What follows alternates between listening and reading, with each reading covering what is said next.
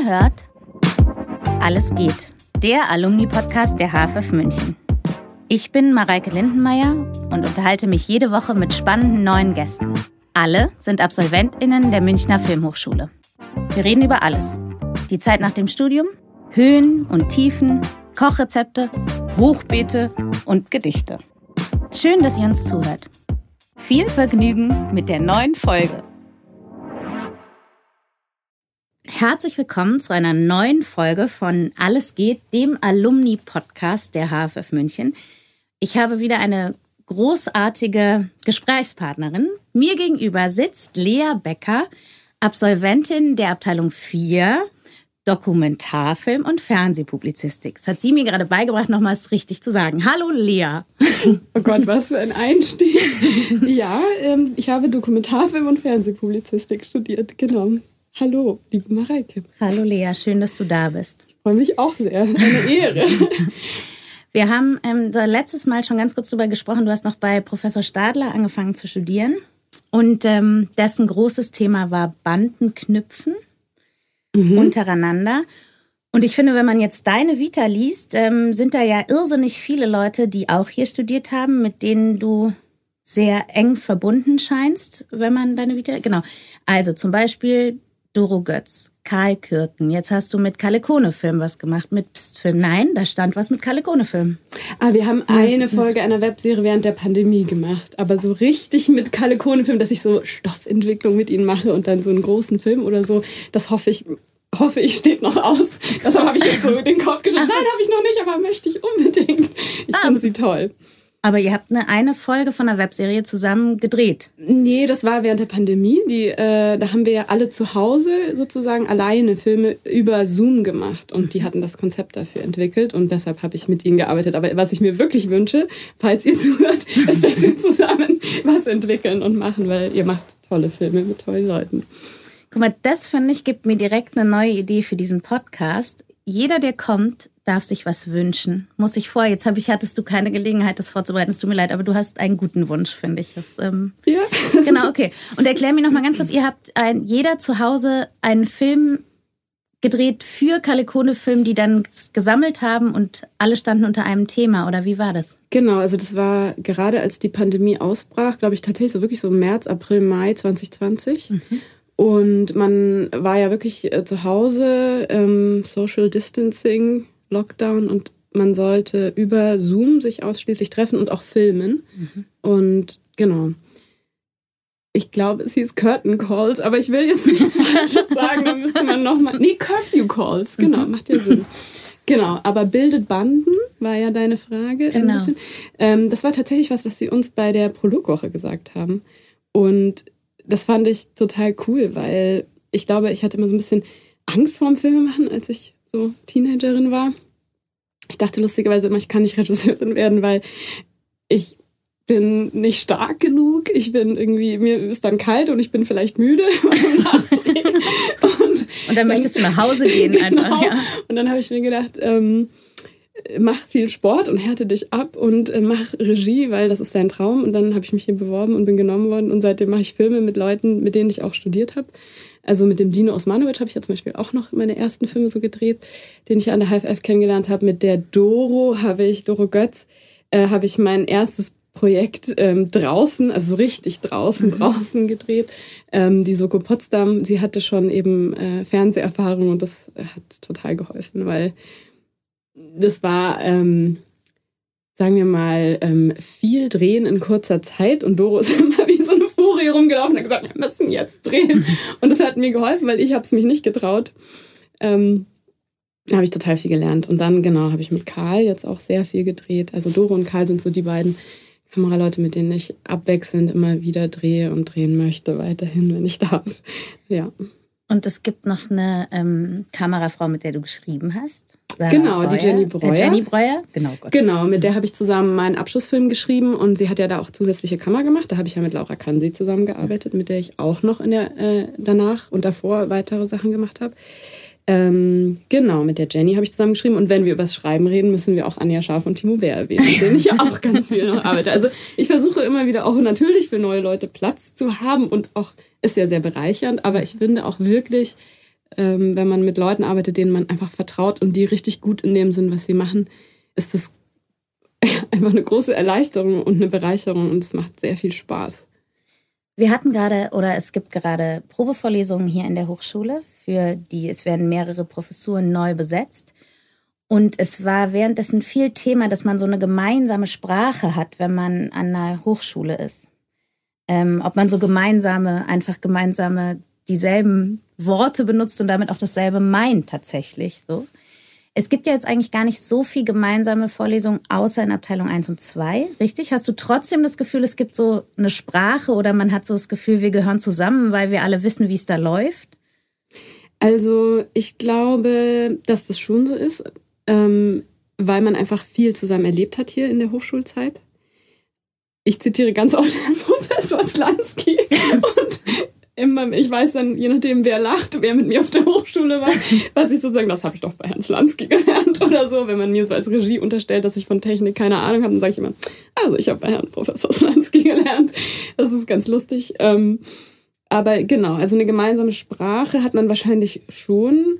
Und ich glaube einfach, dass man, dass man im Wachsen eine noch eigene Sprache entwickelt. Also nicht nur, dass man jetzt eine, sage ich jetzt mal, eine HFF-Sprache mhm. ähm, hat, sondern dass man einfach gemeinsam groß geworden ist. So und und das finde ich zum Beispiel total toll, wenn man sich zurückerinnern kann.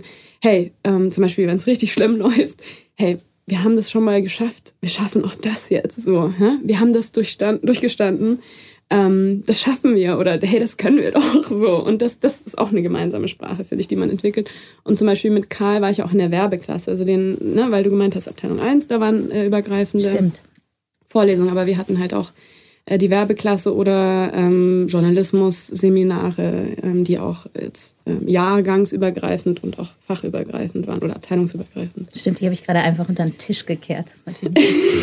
Was ich total spannend finde, muss ich sagen, weil ich finde so, warst du ganz jung, als du hier angefangen nee, hast? Nee, ich war ganz alt. Also ganz ich war uralt. Ja, uralt. Also ich war wirklich, ähm, glaube ich, nach Tim Dünschede äh, die zweitälteste. Äh, Der ist auch uralt schon. Also, äh, wir waren, ich war 27, als ich angefangen Ich habe mit Leuten studiert, die ich auch sehr dafür bewundert habe. Die waren 18, die kamen vom Abi. Ich hatte schon mal studiert und auch schon gearbeitet und ich wusste ganz genau, ich will hierhin und nur hierhin. Ich habe auch mich nur hier beworben. Nichts gegen andere Filmhochschulen, aber ich wusste einfach, ich will hier bei Herrn äh, Stadler ähm, studieren. Genau, und ich wusste einfach sehr genau so, dass ich das jetzt auch so durchziehen möchte und dass es auch keinen anderen Weg gibt. Und das fand ich sehr interessant. Ja, das ist vor allen Dingen so spannend, weil ich mag oder ich finde interessant, dass du gesagt hast, du hattest das Gefühl, du musst dich abhärten. Du wusstest, ich will Regisseurin werden, aber hattest dann doch so viel Respekt. Also ganz oft ist ja eher, dass man sagt, ich will Regisseurin werden und der Moment, dass man versteht, dafür muss man vielleicht ganz schön abgehärtet sein, kommt ja erst später. Ich finde interessant, dass du vorher, dass du sagst, ich habe Sport gemacht, habe gedacht, ich stähle mich, ich stelle mich in die Kälte, ich schaue, wie gut ich frieren kann, damit ich weiß. Ähm, ja, ja, also ich ich muss sagen, ich bin in München aufgewachsen und meine Mama hat mich wirklich schon so als Kind aufs Münchner Filmfest mitgenommen. So, ja. wo auch wirklich so drauf stand, so ab zwölf bin ich so mit zehn so durch mit ihr und hatte immer Angst, erwischt zu werden, habe die tollsten Filme gesehen. Also ganz wie so American Independence. Ich glaube, das so hieß sogar damals noch eine Sektion.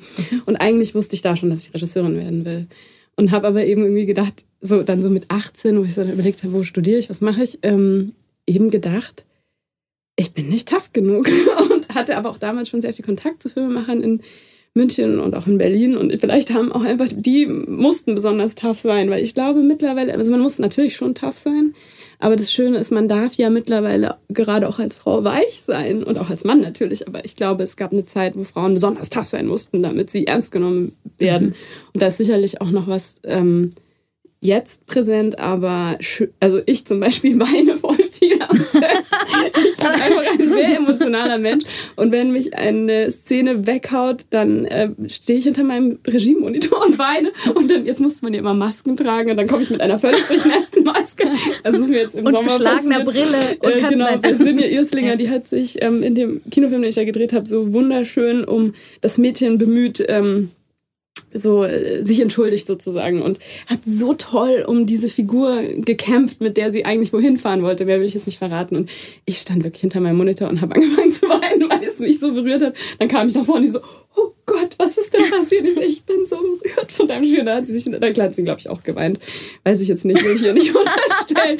Oder bei der Abschlussrede auch in Tränen ausgemacht, weil es einfach so, es ist so, ich liebe meinen Beruf und ich finde, es ist so ein unglaublich emotionales Gewächs auch, so ein Team und so eine lange Zusammenarbeit, eben durch Kälte und Nächte und Höhen und Tiefen und ähm, ich habe lange überlegt, ob man das darf, weinen so, oder ob man das vielleicht einfach lassen sollte, damit man da nicht zu emotional rüberkommt. Aber ich, je älter ich werde, desto weniger kann ich zurückhalten. und dann denke ich mir, embrace it.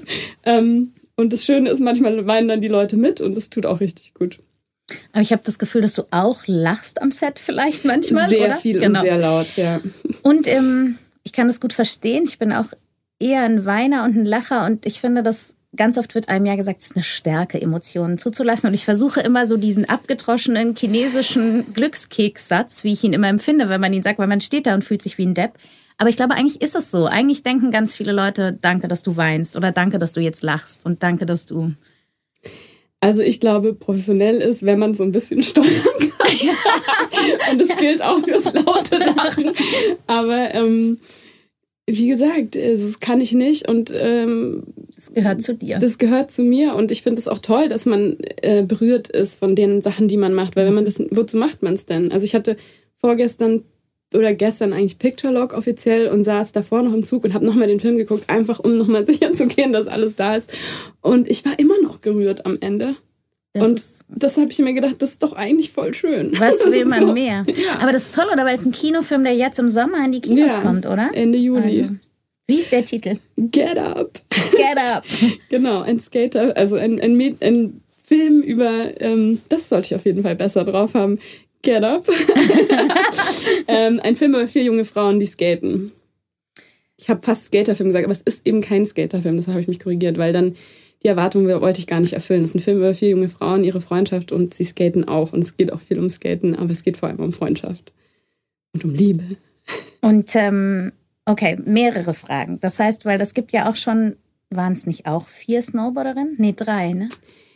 Dreieinhalb. Also wir hatten schon noch die äh, Zimmernachbarin von der einen, die hat schon auch viel mitgespielt, finde ich, oder eine Rolle gespielt. Damit die Leute jetzt verstehen, weil es gibt auch einen Film von dir, der ähm, der perfekte Run heißt genau. der, und der geht um vier Frauen oder dreieinhalb, sagen nee, wir jetzt, nee, oder? genau. Also es sind zwei Jungs und ein Mädchen. Die, ja. Um, genau, um Mito, Philipp und Celia. Und die vierte, an die du jetzt gedacht hast, ist eben die Lil Lilith, die eben mit der Celia zusammen ein Zimmer sich geteilt hat im Internat. Weil es geht um vier junge SnowboarderInnen, die Nachwuchsprofis werden. Aber das heißt ja, dass, also, warum ich es frage, ist wegen Skaten, Snowboard. Machst du das alles selber? Ja. ja. Also ich traue mich immer nicht zu sagen, dass ich skate, weil ich skate so wenig. Ich habe ähm, gestern in einem Presseinterview ein sehr schönes Bild gezeigt, wo ich als Kind skate. Das kann ich jetzt natürlich hier nicht zeigen. Wir können es in die Show Notes machen, wenn du möchtest. Ja, das sehr gerne. Okay. Das zeige ich dir. Es ist, es ist sehr lustig. Ähm, genau, ja, gesnowboardet äh, bin ich auch, also ja, seitdem ich zwölf bin, ich bin in München aufgewachsen, geht man ja schon viel in die Berge und geskatet bin ich auch als Kind und als Jugendliche so, aber jetzt nie irgendwas ganz Tolles. Ich habe einfach gemacht, so um Spaß zu haben. Aber es sind schon deine Welten. Also es ist schon meine Welt, auf jeden Fall. Und sind die Schauspielerinnen, sind es auch Skaterinnen jetzt in Get Up? Oder sind es, ähm, hast du auf der Straße gecastet und einfach. Also ich habe mit Anne Hünseler zusammen gecastet, mhm, die, toll. wo ich auch mal sagen würde, eine HFF-Alumni, aber sie hat ja nicht studiert. Das stimmt, aber es fühlt sich so an. es fühlt sich stimmt. so an, ähm, weil ich sie ja hier auch kennengelernt habe und schon mehrfach mit ihr gearbeitet habe. Ähm, also der Film hat zwei Hauptfiguren, die heißen Lisa und Lena. Ähm, mhm. also die, die Schauspielerinnen, das sind zwei Influencerinnen, Zwillinge. Mhm. Ähm, die kennt man so von Instagram und TikTok und die spielen auch Zwillinge. Nicht sich selbst, aber auch Zwillinge. Und dann gibt es Sinja Irslinger und ähm, Jobel Mokonzi. Die mhm. vier sind die Crew. Und ähm, Lisa und Lena haben vorher schon geskatet und daher kam auch die Idee von Grit Fischer von der Red Pack, mit ihnen einen Skaterfilm zu machen. Ah, mhm. Glaubt keiner, dass die beiden schon vorher skaten, aber die sind so cool und die haben vorher geskatet. ähm, und die anderen beiden Mädels haben es gelernt für unseren Film und dann haben wir in den Nebenrollen ähm, Original-SkaterInnen besetzt. Mhm. Und das war äh, cool und auch eine große Herausforderung, weil es einfach natürlich dann Laien sind. Und ich, mir war das aber ganz wichtig, weil ich eben wollte, dass äh, es so authentisch wie möglich ist innerhalb dieses doch recht auch kommerziellen Universums dieses Kinofilms. Genau. Das mit den Laien hast du nämlich auch schon mit den Flügel aus Beton. Da gibt es so ein Interview von dir auf der ARD-Seite, wo du über den Film und die Arbeit da sprichst. Da habt ihr auch schon mit Laien gearbeitet, ne? Und genau. Und also, wenn ich dich jetzt richtig verstehe, es war auch eigentlich ein, was so in der Kritik sich lesen ließ über den Film, dass es eine große Authentizität und wirklich Nähe zu diesem Jugendlichen, was ja sehr leicht nach hinten losgehen kann. Meinst du, es hat was damit zu tun, jetzt so banal gefragt, dass du schon auch recherchieren richtig gelernt hast, dass du aus dieser Doc-Welt auch, dass so ein großer Teil deines Herzens auch da liegt? Total. Also mich fragen ja auch oft Leute, warum machst du denn keine Doc-Filme mehr? Das heißt ja nicht, dass ich nie wieder Doc-Filme ja, ja. mache. Und ich glaube, dass ich in meiner Arbeit in der Fiktion ganz viel vom Doc-Film mitgenommen habe, weil ich eben genau auch solche Filme mache, die für mich sich auch authentisch anfühlen, wo ich das Gefühl habe, ich komme entweder aus der Welt oder ich kann mich rein, sehr gut reindenken in die Welt. Also dass ich es eben auch authentisch darstellen kann und dass ich ähm, also bei Flügel aus Beton waren schon auch Profischauspielerinnen yeah. da, aber eben gerade die Jungen, ähm, ich meine, aber auch wenn man 15, 16, 17, 18 ist, ist man ja fast automatisch Laie, ja, außer man ja. ist wirklich am Set aufgewachsen. Ähm, genau, also dass man, dass man eine Nähe zu den Figuren herstellt, finde ich sehr wichtig. Und das ist ja eigentlich im Dokumentarfilm auch ganz wichtig. Entweder von Filmemacherinnen zu ähm, der Person vor der Kamera, ne, ob man da jetzt äh, das schafft, dass man die öffnet, dass man da einfach da sein darf, ohne voyeuristisch zu sein. Mhm. Ähm, und ich finde das ganz ähnlich auch, wenn man mit Laien arbeitet, dass die einem auch vertrauen, mhm. dass man sie nicht in eine Situation bringt, die für sie unangenehm ist, wo sie nur versagen können, so nach ihrer Definition vielleicht. Genau. Und ähm, was das andere ist, dass ich es ja so, ich sage immer, ich habe es ja nicht gelernt. also, ähm, ich habe ja den dritten Film an der HFF, war mein erster kleiner Spielfilm, mhm. Jenny. Und danach habe ich ja vor allem auch am Set einfach gelernt im Machen. Und ich habe dadurch fast automatisch intuitiv arbeiten müssen. Und ich mhm. glaube, das ist auch was, was man im Dokumentarfilm braucht, dass man eben hinspürt und dann ähm, den Rest sich auch das Handwerk aneignet. Natürlich, das gehört auch dazu. Genau. Ich habe auch auf dieser Seite in diesem Interview gelesen, dass da sagst du irgendwie so, es ist, war toll und ich meine, ihr seid mit einem Debüt-Drehbuch direkt ins Hauptabendprogramm der ARD gekommen, ne? Also mit dem Flügel aus Beton und du hast irgendwie gesagt, du durftest so deine Regiefassung ähm, erstellen und durftest so deine Visionen umsetzen und warst trotzdem so dankbar für alles Umfeld, das dir noch zugearbeitet hat. Und das ist ja auch immer so eine grundlegende Frage, ja? Kommt man da so hin und sagt, hier ist meine Vision, ihr macht alle mit? Und ich finde es schön, weil ich hatte das Gefühl, du bist auch jemand, der eben eine sehr starke Vision hat und dann aber trotzdem die Offenheit hat, da zu stehen und alle anderen Gewerke anzuerkennen und die Ideen auch noch nehmen zu können, so. Also ich glaube, das wäre schön, wenn das so ist. Ich hoffe. Das ist ja die große Kunst. In dem Fall war es so, die Lilly Bogenberger hatte das Drehbuch geschrieben mhm. und ähm, bereits eben Sender und Produktion dieses Konstrukt, das stand schon, als sie mich angefragt haben. Mhm. Das heißt, ich würde jetzt nicht sagen, ich habe das Drehbuch da im mhm. Vorabend platziert, sondern oder nicht, sorry, nicht im Vorabend, im Hauptabend mhm. eben, Mittwochabendfilm, äh, das, das stand schon mhm. und ich wurde eingeladen, das mitzumachen. Das wurde dann mein 90 Minuten Debüt. Mhm. Für mich ist so mein Debüt, was ich als Debüt bezeichne, immer noch das, wo ich dann vielleicht auch das Buch mitschreibe, ja, also woran ich ja auch arbeite. Aber ähm, genau, und ich finde es schon sehr wichtig, dass man als Regie auch eine Regiefassung schreiben darf und das dann auch wirklich nur so bezeichnet, eine Regiefassung, nicht einen Drehbuchcredit dafür kriegt, wenn es nur eine Regiefassung ist. Mhm. Da kann man ja ähm, ich glaube, da wird viel drüber diskutiert, aus gutem Grund auch, weil manchmal, ähm, wie sage ich das jetzt diplomatisch, ich habe einfach mitbekommen aus Autorensicht, dass das auch sich nicht so cool anfühlen kann, wenn dann die Regie eben mehr als nur eine Regiefassung macht. Und das kann ich auch gut nachvollziehen. Andererseits entstehen ja im Drehbuch viele Ideen, die man dann ja als Regie einfach am Set in die Realität umsetzen muss. Oder muss man oft ja auch einfach umschreiben weil es sich am Schreibtisch vielleicht leichter konzipieren lässt als mit einem riesen Team und einem finanziellen und einem Zeitdruck. Ähm, genau. Und ich, ich finde schon, dass es wichtig ist, sich gegenseitig zu bereichern. Ich glaube nicht an diese Regie-Egos. Ähm, sind ja auch eigentlich nicht mehr modern. sind nicht mehr ne? modern, genau. Gott sei Dank. Also ähm, weder in der Abteilung 3 noch in der Abteilung 4, um nochmal auf die HFF zurückzukommen. Ja. Aber ich glaube ganz, ganz stark auch aus dem Dokumentarfilm kommt, ne, dass man einfach zusammen das machen muss, weil man ja im Dokumentarfilm oft sehr kleine Teams hat. Man macht selber oft Kamera, man macht selber oft Ton und da ist auch nicht so viel Platz für ein Ego. Und das zum Beispiel auch mitzunehmen. Zwischen Ton und Kamera, da passt gar nichts rein. ja, ähm, das auch mitzunehmen in die Fiktion mhm. ist auch gut, weil letztendlich macht man den Film ja einfach gemeinsam. Wichtig ist, also man hat ja ne, rein vertraglich, wie heißt es, die kreative Leitung. Leitung ja. so, und das ist schon auch wichtig, Kompetenzen zu klären, finde ich. Ähm, weil wenn man alles abstimmen muss, kommt man, finde ich, auch wirklich nirgendwo hin. Ja. Habe ich auch schon erlebt, dass ich das nicht wahr genug, also wahrgenommen habe äh, oder die Position nicht so ausgefüllt habe, dass das dann auch funktioniert. Da muss man schon aufpassen, man muss schon Chefin sein, aber Chefin sein muss man halt auch lernen. Das finde ich zum Beispiel eine riesen Herausforderung. Das hätte ich gerne mehr gelernt an der HFF. Also ähm, Führungskompetenzen zum Beispiel, glaube ich, könnte man vielleicht noch mehr vermittelt bekommen. Was heißt es, wirklich ein Team zu leiten, zu leiten. Mhm. Ähm, Einflüsse zuzulassen, aber sich auch sanft, dann. aber deutlich ja. abzugrenzen und durchzusetzen. Ich finde, das ähm, schreibe ich auf jeden Fall auf eine Liste für Seminare. Wir haben ganz kurz im Vorgespräch darüber geredet, weil ich finde, man schaut so deine Vita an und liest da, was du alles gemacht hast und denkt, ähm, du bist Tag und Nacht beschäftigt. Das ist ja schon auch so, aber wir haben jetzt ganz kurz darüber gesprochen. Es gibt diese Zeiten, wo man wartet, wo man wartet auf Drehbuch-Goes oder Finanzierungen oder was mache ich als nächstes oder wo was wegbricht. Was ist deine Lösung für diese Zeiten? Hast du eine, die wir patentieren können und in die Welt geben können? Oh, eine patentierbare Lösung, weiß ich nicht. Also ich würde sagen, was ich total wichtig fand, warum ich das auch mit dir gerne anspreche, ist, dass das einfach allen passiert. So. Und ich glaube, die Außenwirkung ist immer nur ein Teil der Geschichte. Das gilt ja für alles, fürs Privatleben, fürs Berufsleben. Ähm, es passiert äh, auch Leuten, die viel zu tun hatten und haben, dass mal was verschoben wird und sie dann einfach dastehen und sich denken, aha, okay, jetzt weiß ich nicht, was ich im Herbst mache. So.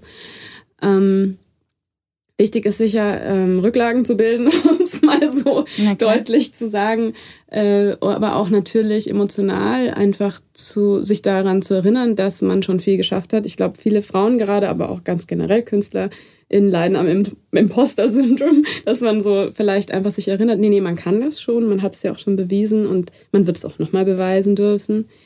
Ähm, leider dann auch immer viele Eisen gleichzeitig ins Feuer zu legen, ist ganz wichtig, glaube ich, für alle Selbstständige, aber gerade beim Film, weil es so lange einfach Prozesse sind, ne? von mhm. der ersten Idee zur Drehbuchentwicklung, zur Finanzierung, zur Umsetzung, zur Fertigstellung, zur Publikation, dass man ähm, ja und dass man dann vielleicht, wenn man gerade nicht dreht, äh, sich nochmal überlegt, was wollte ich denn eigentlich machen, als ich so viel gedreht habe und keine Zeit hatte? Welche Geschichten sind es denn, mhm. die mir so äh, ganz tief am Herzen liegen, die jetzt vielleicht aus der Industrie mir erstmal nicht angeboten werden. Also ich habe ja sehr viel gedreht und bin total stolz auch auf die Sachen, die ich gemacht habe, aber ich würde jetzt nicht sagen, dass ich alles kam so aus meiner tiefsten Überzeugung, sondern ich wollte einfach auch am Set arbeiten. lernen und viel arbeiten und viel mit Leuten ausprobieren, was man so erzählen und machen kann.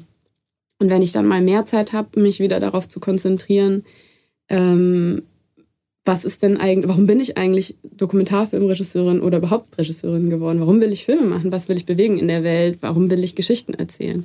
Dass man sich dafür wieder Raum nimmt und dann zum Beispiel auch einfach mal wieder mehr Zeit mit der Familie verbringt.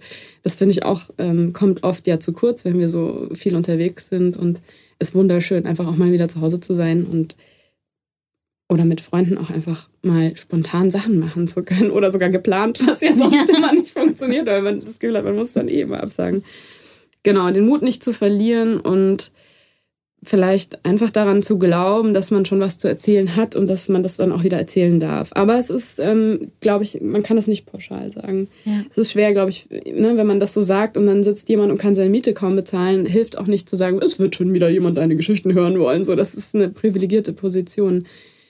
Den Glauben nicht verlieren und ja, ähm, bildet Banden. Also es gibt ja dann auch immer Leute, die einen lange begleitet haben und dann auch einem einfach Mut machen. Das habe ich zum Beispiel erlebt. Jetzt habe ich gerade sehr lange geschnitten. Es war nicht immer einfach und ich habe manchmal gedacht, okay, was haben wir denn da gedreht? Und dann habe ich Maximiliane Prokop angerufen, die Produzentin, mit der ich Jenny gemacht habe, und habe gesagt, ich weiß, bin ich eine schlechte Regisseurin? Oh und sie meinte, nein. Danke, Maximiliane.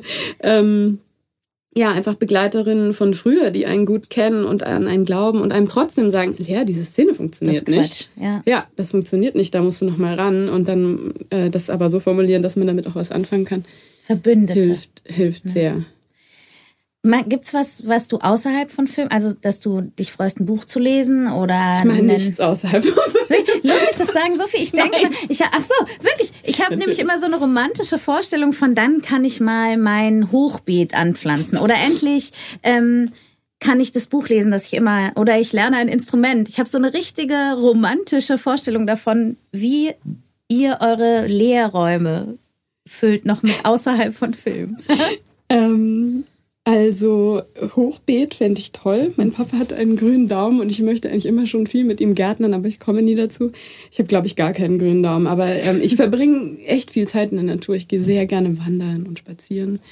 Ähm, Berge oder Wasser? Berge.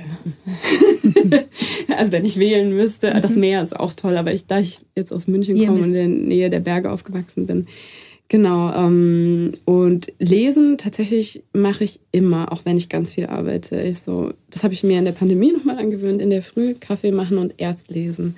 Ich lese sehr viel und ich, also vor allem eben Romane und ich finde, das ähm, schwebt doch immer so im Hinterkopf weiter, die Geschichten, die man liest. Und ich glaube, die bereichern das eigene Erzählen auch sehr.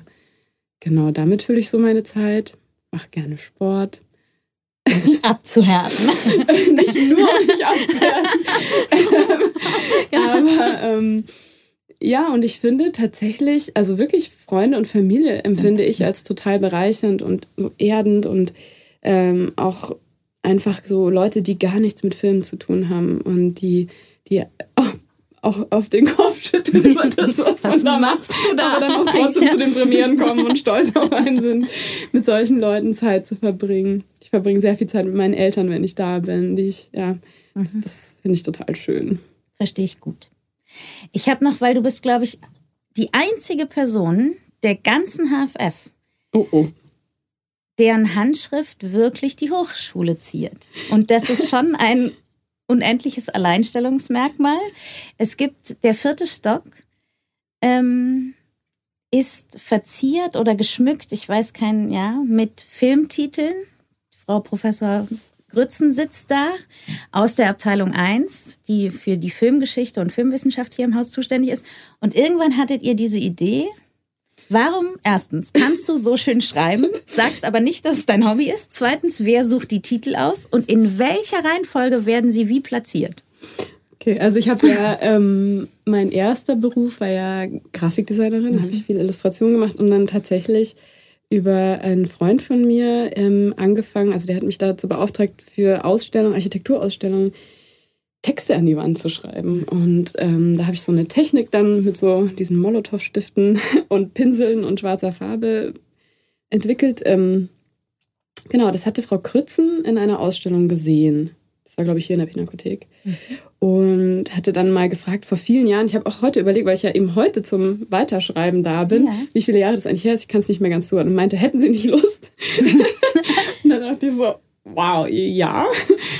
Vor allen Dingen, also man muss ganz kurz dazu sagen, für alle, die es nicht wissen, man darf eigentlich auf keinen Fall irgendwas an irgendeine Wand hier hängen oder auch nur festhalten an die Wand, wo es nicht dafür ein vorgesehener Platz ist und eine extra Plakatwand ist. Also man darf die Wände nicht berühren eigentlich. Und jetzt habt ihr da kilometerweite ja, Schriftzüge.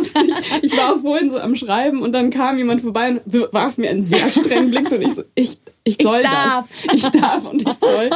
ähm, genau, und dann, also sie, ähm, ich glaube fast, du musst Frau Kritzen dazu nochmal fragen, weil sie, äh, sie, sie hat das ähm, sehr schön formuliert, eben, dass Handschrift eben was ganz Eigenes ist und Filmgeschichte ja aber eben auch. Welche Titel schreiben wir da hin?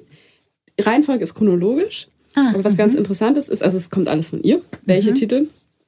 Und es gibt eigentlich zwei Größen. Ich meine, es ist Handschrift, es ja. ist jetzt nicht abgemessen mit dem Lineal, aber äh, es gibt eben die großen Titel und die kleinen Titel. Die Lieblingsfilme und die schlechten Beispiele. Heute habe ich zum Beispiel Grey Gardens in klein hinschreiben müssen und dachte mir, ich muss mich eigentlich kurz beschweren hier, weil er sollte groß da stehen.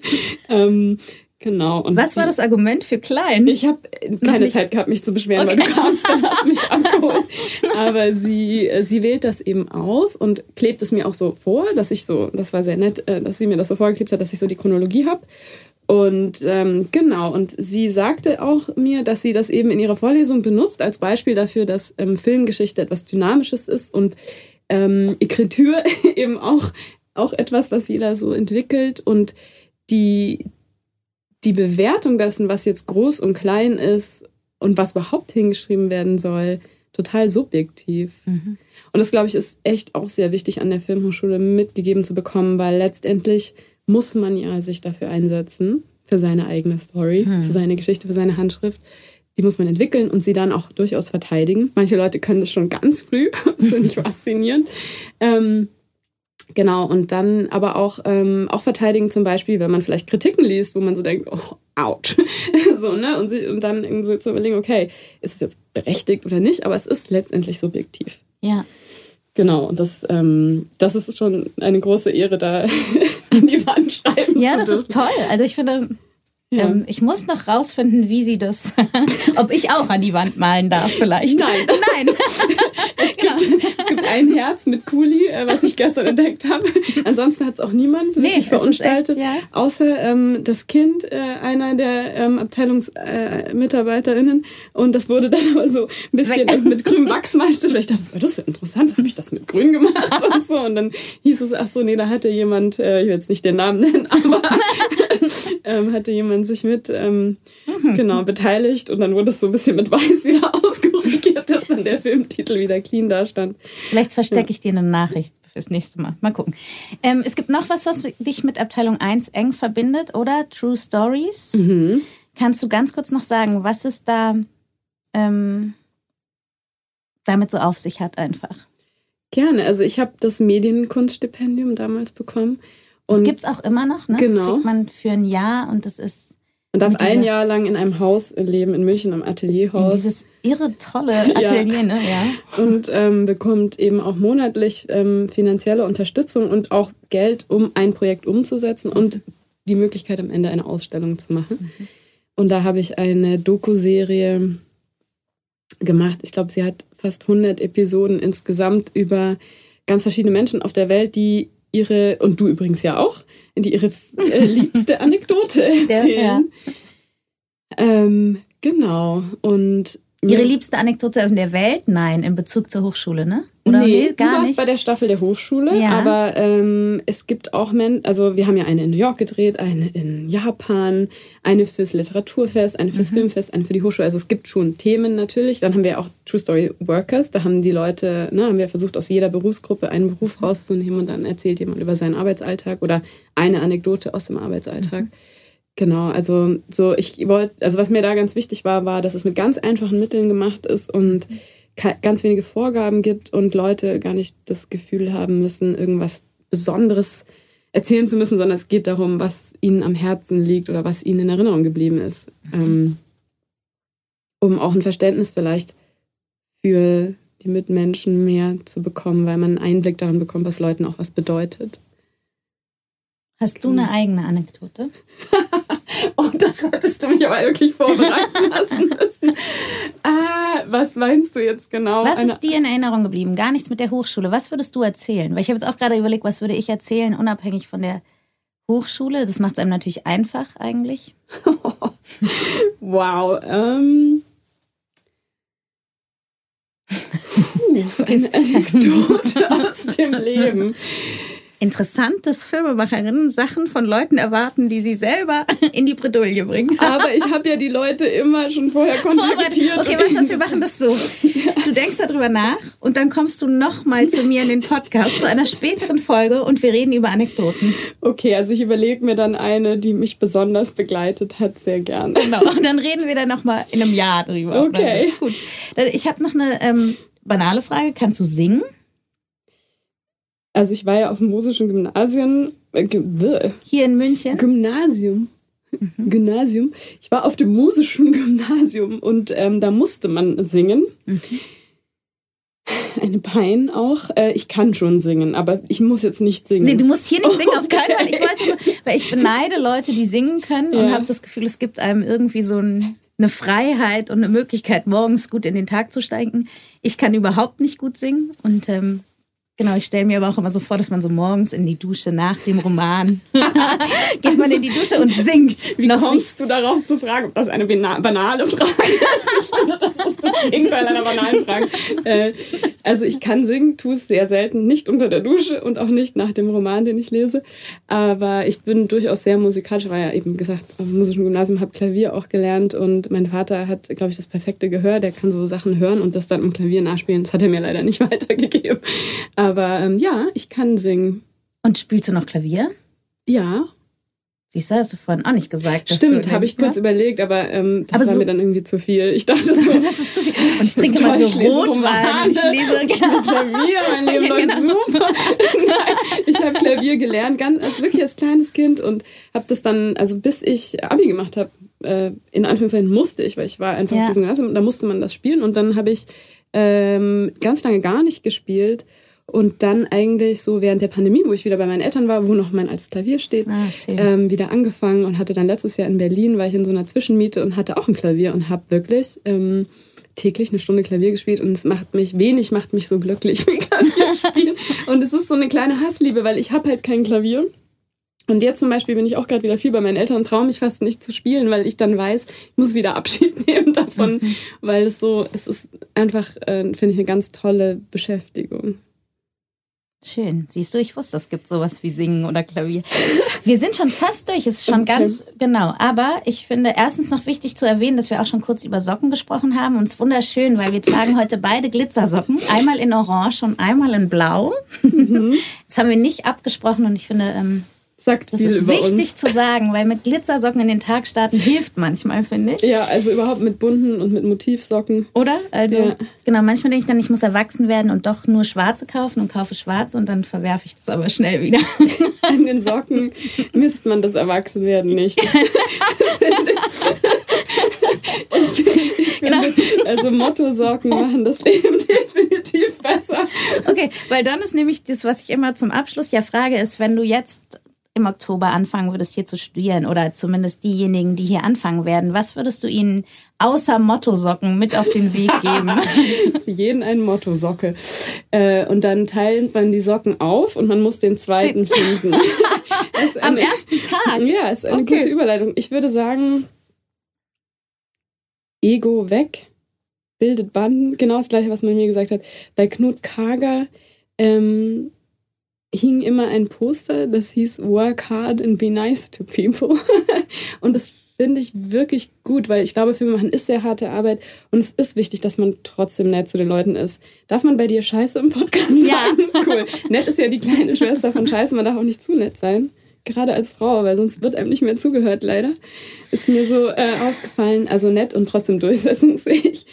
Aber ähm, genau, und ich, ich glaube, was ganz wichtig ist, ist, dass man weiß, wie privilegiert man ist, dass man hier studieren darf. Und das, also überhaupt in München, äh, in Deutschland auf einer Filmhochschule oder überhaupt auf einer Filmhochschule studieren zu dürfen, empfinde ich nach wie vor als großes Privileg. Ähm, ich habe die Zeit hier auch sehr genossen und finde ich sehr genutzt, wirklich viel gedreht und sich darauf auch zu freuen. Also ich glaube, gerade das Grundstudium, ich weiß gar nicht mehr, wie das jetzt ist. Es ist so lange her bei mir und ich glaube, es hat sich viel verändert. Aber gerade das Grundstudium ist schon auch sehr voll bei uns gewesen und war extrem anstrengend und trotzdem möchte ich keinen Tag missen. So ähm, unglaublich tolle Leute kennengelernt, mit denen ich ja, wie ich ja auch schon erzählt habe, jetzt noch arbeite und ähm, ich finde, dass ja, dass man einfach die Möglichkeit hat, sich hier auszuprobieren. Wir hatten das, ich hoffe, das ist immer noch so. Es ist ja immer noch ein Diplomstudiengang und nicht das Bachelor-Master-System eingeführt worden. Ja, dass man vielleicht auch einfach doch dafür kämpft, auch die Zeit zu haben, die man braucht, um gute Filme zu machen.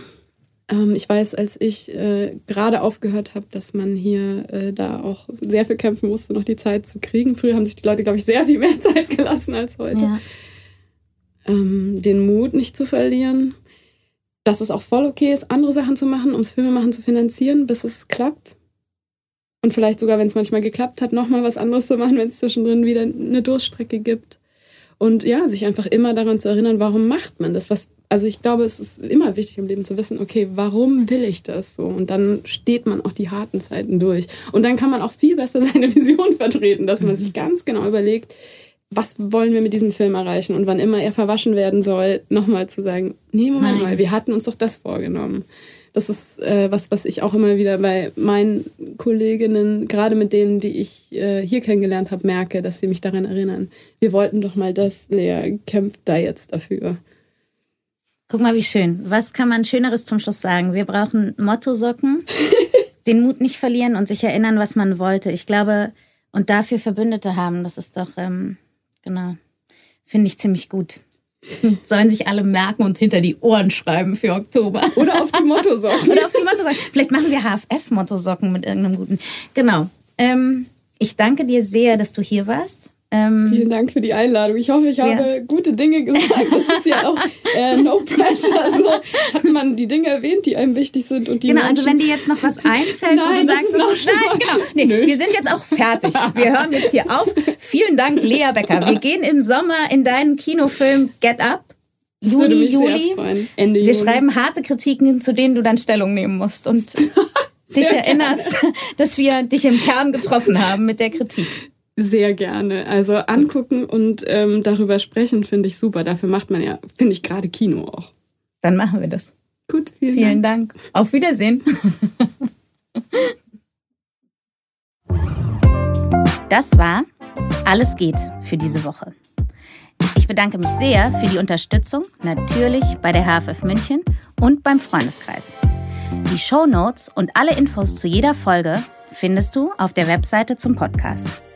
Wenn dir gefällt, was wir hier machen, freue ich mich sehr über Sterne, Likes, Herzen und Weiterempfehlungen. Ansonsten lass uns gerne einen Kommentar oder Feedback da.